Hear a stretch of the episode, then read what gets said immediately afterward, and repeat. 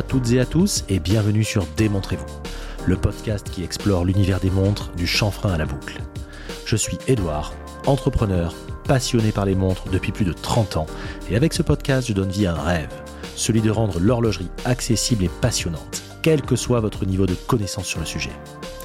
Démontrez-vous le podcast, c'est chaque vendredi à 9h.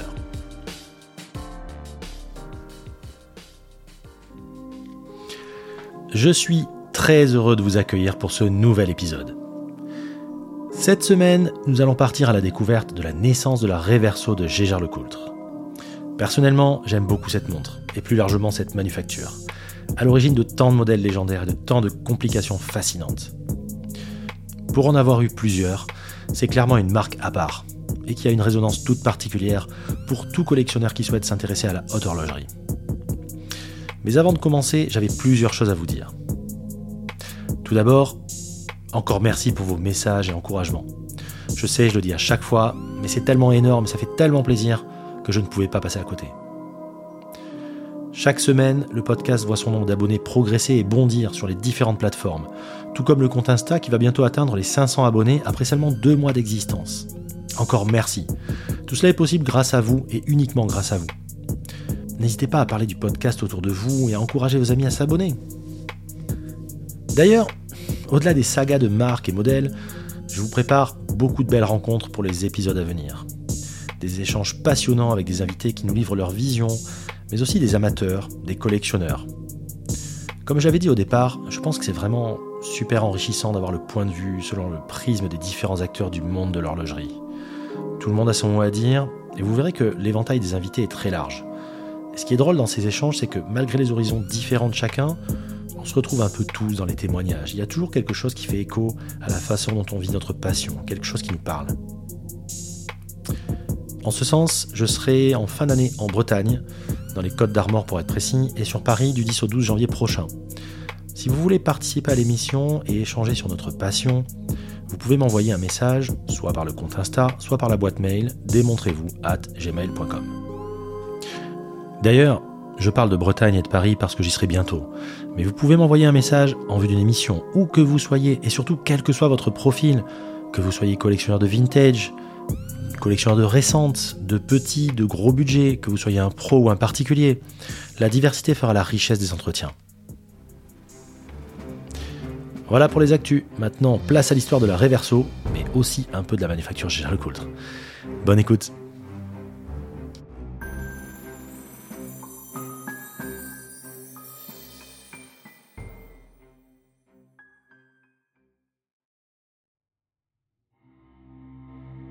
Gégère Lecoultre est sans conteste l'un des noms les plus prestigieux qui soit en haute horlogerie. Depuis 190 ans, la manufacture du sentier s'est taillée une réputation à nul autre pareil dans le domaine des montres ultra compliquées et de la perfection du luxe. Il y a peu de marques qui soient à ce point synonymes de haute horlogerie. Antoine Lecoultre, génial inventeur et horloger autodidacte, est à l'origine de la manufacture actuelle. En 1833, il ouvre un atelier dans les locaux actuels du Sentier, spécialisé dans la fabrication de carillons, d'outils pour la gravure et de pignons. Là, il invente une machine permettant de polir les engrenages. C'est aussi à ce moment qu'il commence à produire des roues dentées et des pignons. En 1844, on lui doit le millionomètre, un outil incroyable de précision capable de millièmes de millimètre. Cette invention est à ce point remarquable qu'elle pousse l'industrie horlogère suisse à adopter le système métrique comme mesure standard et lui permet de s'attirer la clientèle des plus grands noms de l'horlogerie, dont Louis Audemars. En 1847, il mit au point un système révolutionnaire qui rendait inutile la clé de remontoir et de réglage de la montre. La solution, d'une grande simplicité, consistait en une bascule située au milieu du bouton poussoir qu'il était possible de manipuler pour passer d'une fonction à une autre. Il s'agit de la couronne. Son fils, Élie Lecoultre, entre à la manufacture à l'âge de 16 ans. Pionnier de l'industrie, créateur de nombreux calibres compliqués, promoteur des nouveaux procédés de fabrication, c'est lui qui transformera le petit atelier familial en la toute première manufacture de la vallée du Joux, inaugurée en 1867. Lecoultre et compagnie fut donc la première manufacture horlogère de la vallée du Joux. Mais les Lecoultre avaient d'autres projets en cours. En effet, dans la grande maison, de nouveaux mouvements étaient créés toutes les semaines. ce fut également la première manufacture à créer des calibres de complications en petite série. En 1888, la manufacture comptait déjà plus de 500 employés et avait créé plus de 350 calibres différents, parmi lesquels 66 répétitions minutes. Alors, petit rappel, qu'est-ce qu'une répétition minute? Une répétition minute est une complication permettant d'indiquer l'heure à l'aide d'un signal acoustique. Le mécanisme de sonnerie indépendant utilise deux petits marteaux produisant des tonalités différentes selon les heures, quarts d'heure et minutes.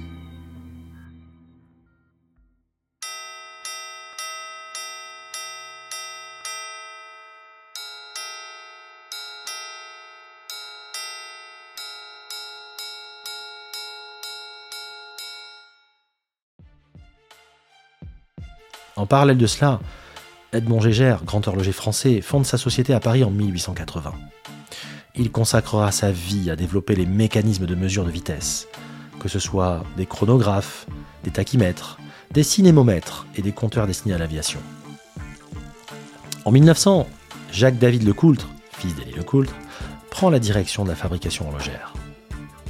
Forte de sa grande capacité de production, Lecoultre et compagnie va même fournir d'autres grandes maisons, à partir de 1902 et pendant près de 30 ans, elle produira par exemple la plupart des ébauches des créations horlogères de la maison Patek Philippe, dont Jacques-David Lecoultre était l'un des administrateurs. Le destin de la manufacture va basculer en 1903, avec la rencontre d'Edmond Gégère, alors horloger officiel de la marine française. Ce dernier va lancer un appel aux marques horlogères en les invitant à produire des mouvements extra plats, c'est ainsi qu'en 1907, le Coultre et compagnie décide de relever le défi et produira la montre la plus fine au monde. Équipée du calibre 145 affichant, tenez-vous bien, une épaisseur record de seulement 1,38 mm. De la collaboration, puis de l'amitié des deux hommes naîtra la marque Gégère Coultre en 1927. L'Atmos.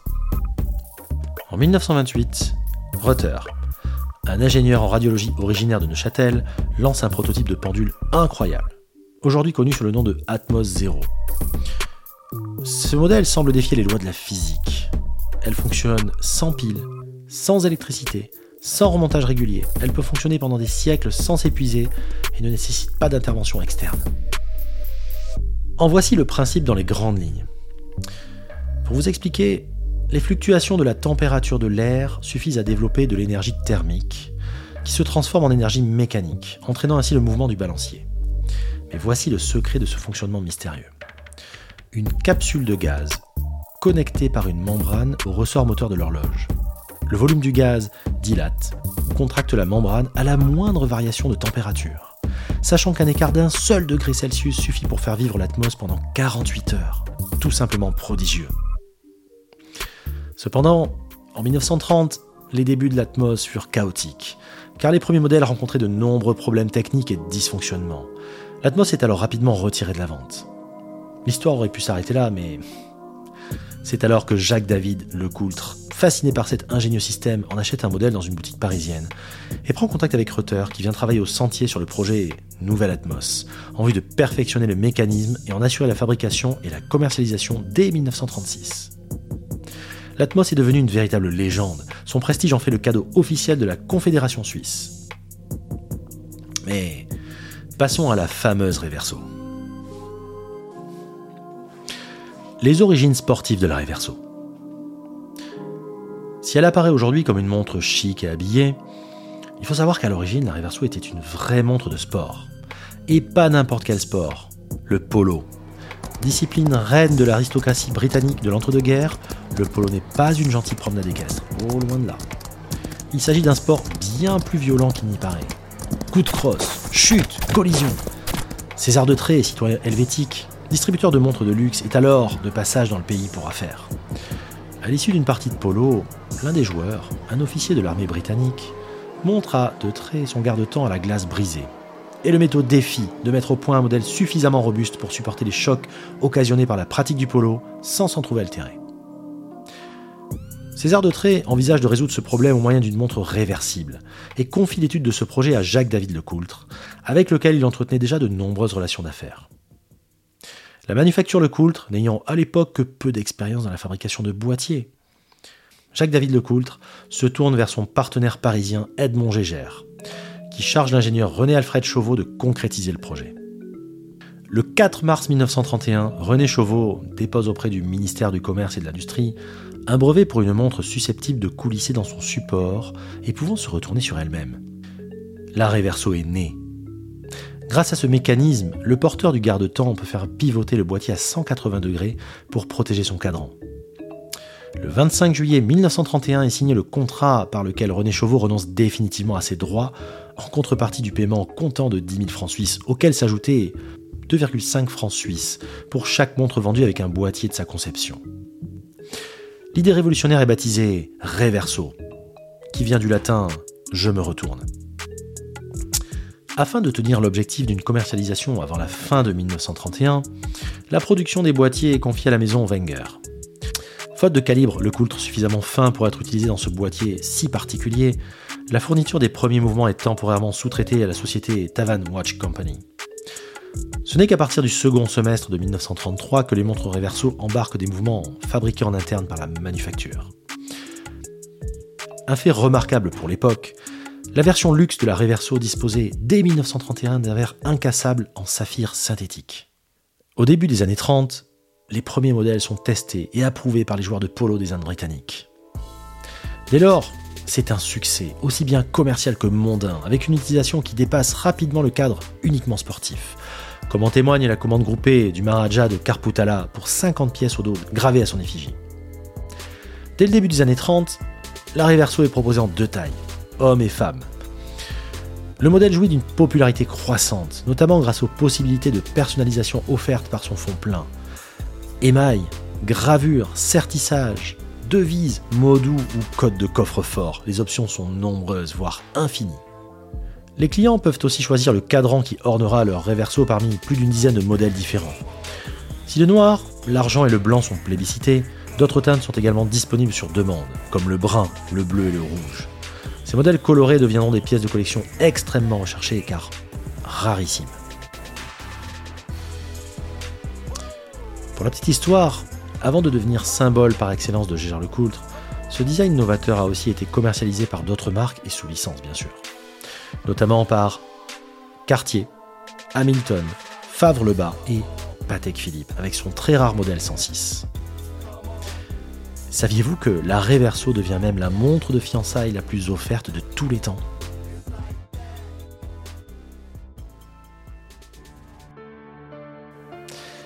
Mais malheureusement, tout cela ne dure qu'un temps.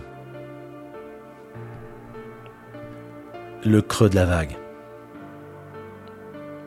L'après-seconde guerre mondiale marquera le début d'une période de disette. La mode est à présent aux montres rondes et les amateurs d'horlogerie se sont trouvés d'autres modèles plus en vogue. La Reverso, symbole de l'avant-guerre, connaît une désaffection complète. La production est arrêtée, l'outillage détruit et les rares commandes sont honorées uniquement grâce au stock existant. Wenger, le fabricant des boîtes réversibles, finit lui aussi par détruire l'outillage industriel de fabrication. Dans le début des années 50, la Reverso disparaît donc du catalogue de Gégard Lecoultre. Cette sortie des collections durera plus d'une vingtaine d'années. La Reverso est morte. Mais au sein de la manufacture, l'après-guerre apporte son lot de prouesses techniques et d'autres modèles innovants voient le jour. Les années 50 ont été capitales pour la manufacture suisse, avec la naissance de nombreuses références incontournables, souvent dotées de complications inédites. C'est d'ailleurs au début de cette incroyable décennie que la Memovox est née, la fameuse Memovox. Au départ, équipée d'un mécanisme à remontage manuel, le calibre 489, elle deviendra en 1956 la première montre automatique dotée d'une fonction alarme, grâce au calibre 815. Dès 1951, Gégère dévoilera également la Futurmatic, toute première montre mécanique sans couronne conventionnelle, cette dernière étant placée au niveau du fond de boîte. La même année, elle présentera son modèle Powermatic, disposant d'une indication de réserve de marche, une nouvelle fois inédite. Enfin, en 1958, pour la célébration de son 125e anniversaire, la géophysique verra le jour. Une montre outil des plus complètes grâce à sa certification chronomètre, sa résistance au choc, au champ magnétique et à l'eau. Mais il semblerait que la légende Reverso n'ait pas dit son dernier mot.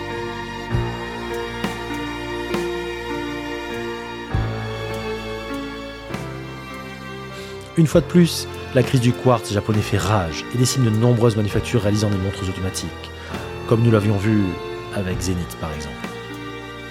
En 1972, Giorgio Corvo, le distributeur de Gégère Coultre en Italie, fait une demande particulière.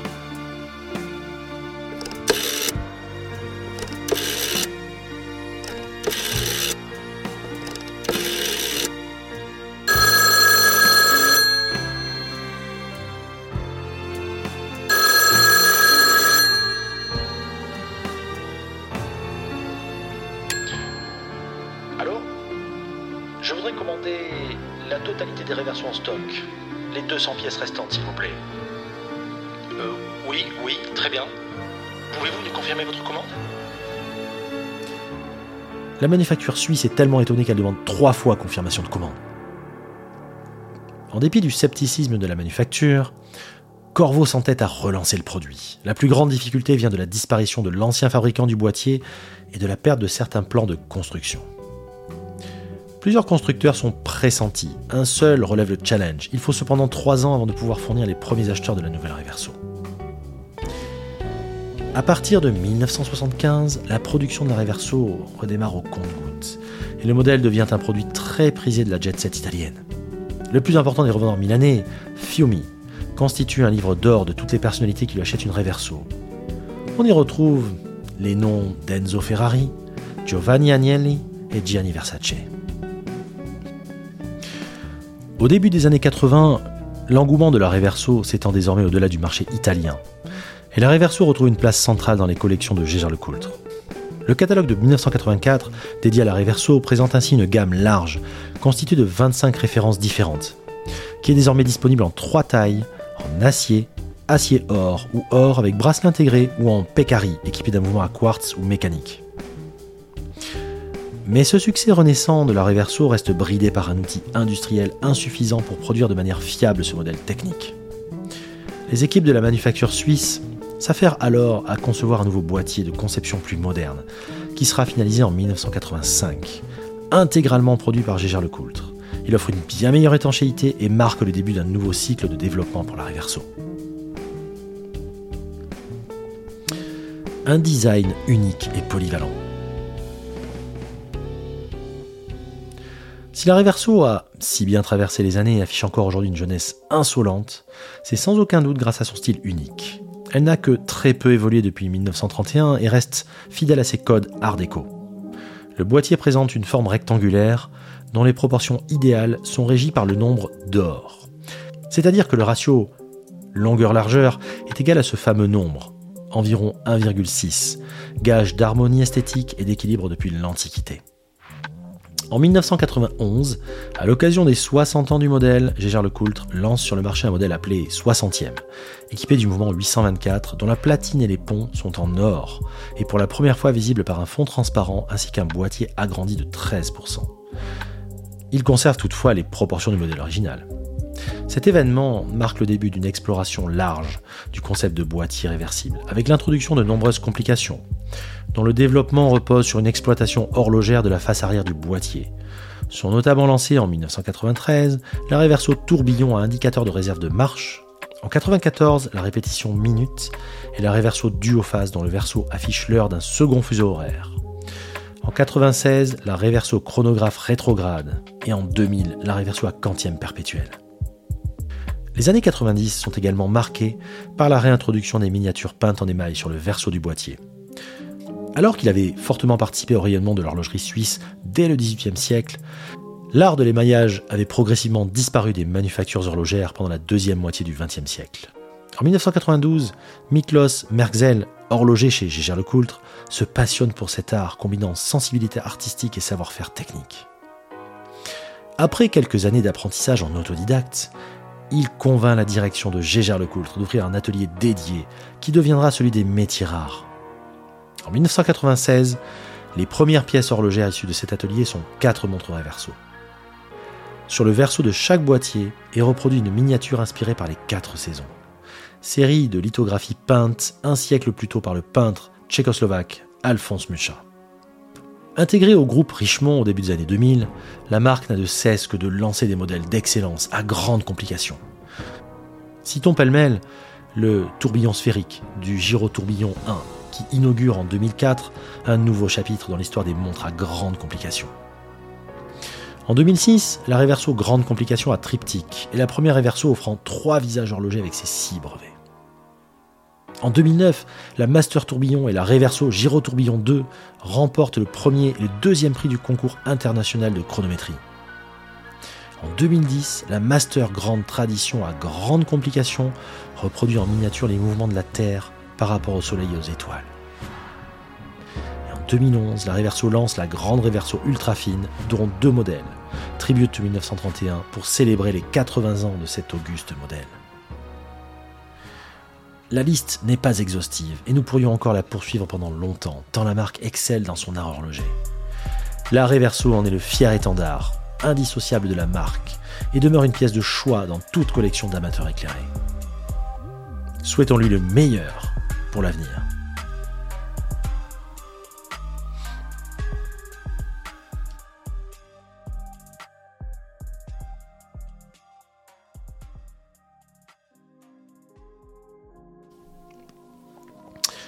Nous arrivons à la fin de cette histoire passionnante. J'espère que cet épisode vous a plu, et si tel est le cas, n'hésitez pas à le faire savoir autour de vous, à vous abonner, et encore mieux, à laisser une note 5 étoiles ainsi qu'un commentaire. Et au fait, petite nouveauté, et surtout pour les Warriors qui ont écouté l'épisode jusqu'au bout, et c'est d'ailleurs pour ça que je le mets pas en début d'épisode, vous pouvez mettre, et je vous invite à le faire, une photo ou une capture du podcast en écoute par exemple. Vous précisez dans quel contexte vous l'écoutez. J'aimerais bien savoir euh, à quel moment euh, et dans quel contexte vous l'écoutez? Donc ça peut être en faisant du sport, dans votre travail, etc. Vous le, publiez sur votre story, vous me taguez surtout, et comme ça, je reposte sur la story de mon compte Insta. Démontrez-vous également. Et, euh, comme ça, ben, ça permettra euh, aussi de savoir ceux qui écoutent jusqu'au bout et de pouvoir les saluer. Et également de savoir dans quelles conditions et comment vous écoutez ça. Ça m'intéresse beaucoup. Euh, enfin, pour me contacter ou me poser vos questions, le compte Insta, démontrez-vous, ou par mail, démontrez-vous at gmail.com. Mais avant de vous quitter, je vous livre l'adage de la semaine. Cette semaine, c'est un peu particulier. C'est un adage d'un auteur inconnu, alors si vous avez trouvé, vous de votre côté, n'hésitez pas à me le faire savoir. Euh, mais c'est un adage qui est largement utilisé par l'ami Anthony Poncé, aka Tony, entrepreneur récidiviste à l'origine des podcasts Une vie de liberté et les Gentlemen Investisseurs, qui dit souvent choix facile, vie difficile, choix difficile, vie facile. Je vous laisse méditer là-dessus, je vous dis à vendredi prochain, 9h, bye bye, et surtout portez ce que vous aimez. Ciao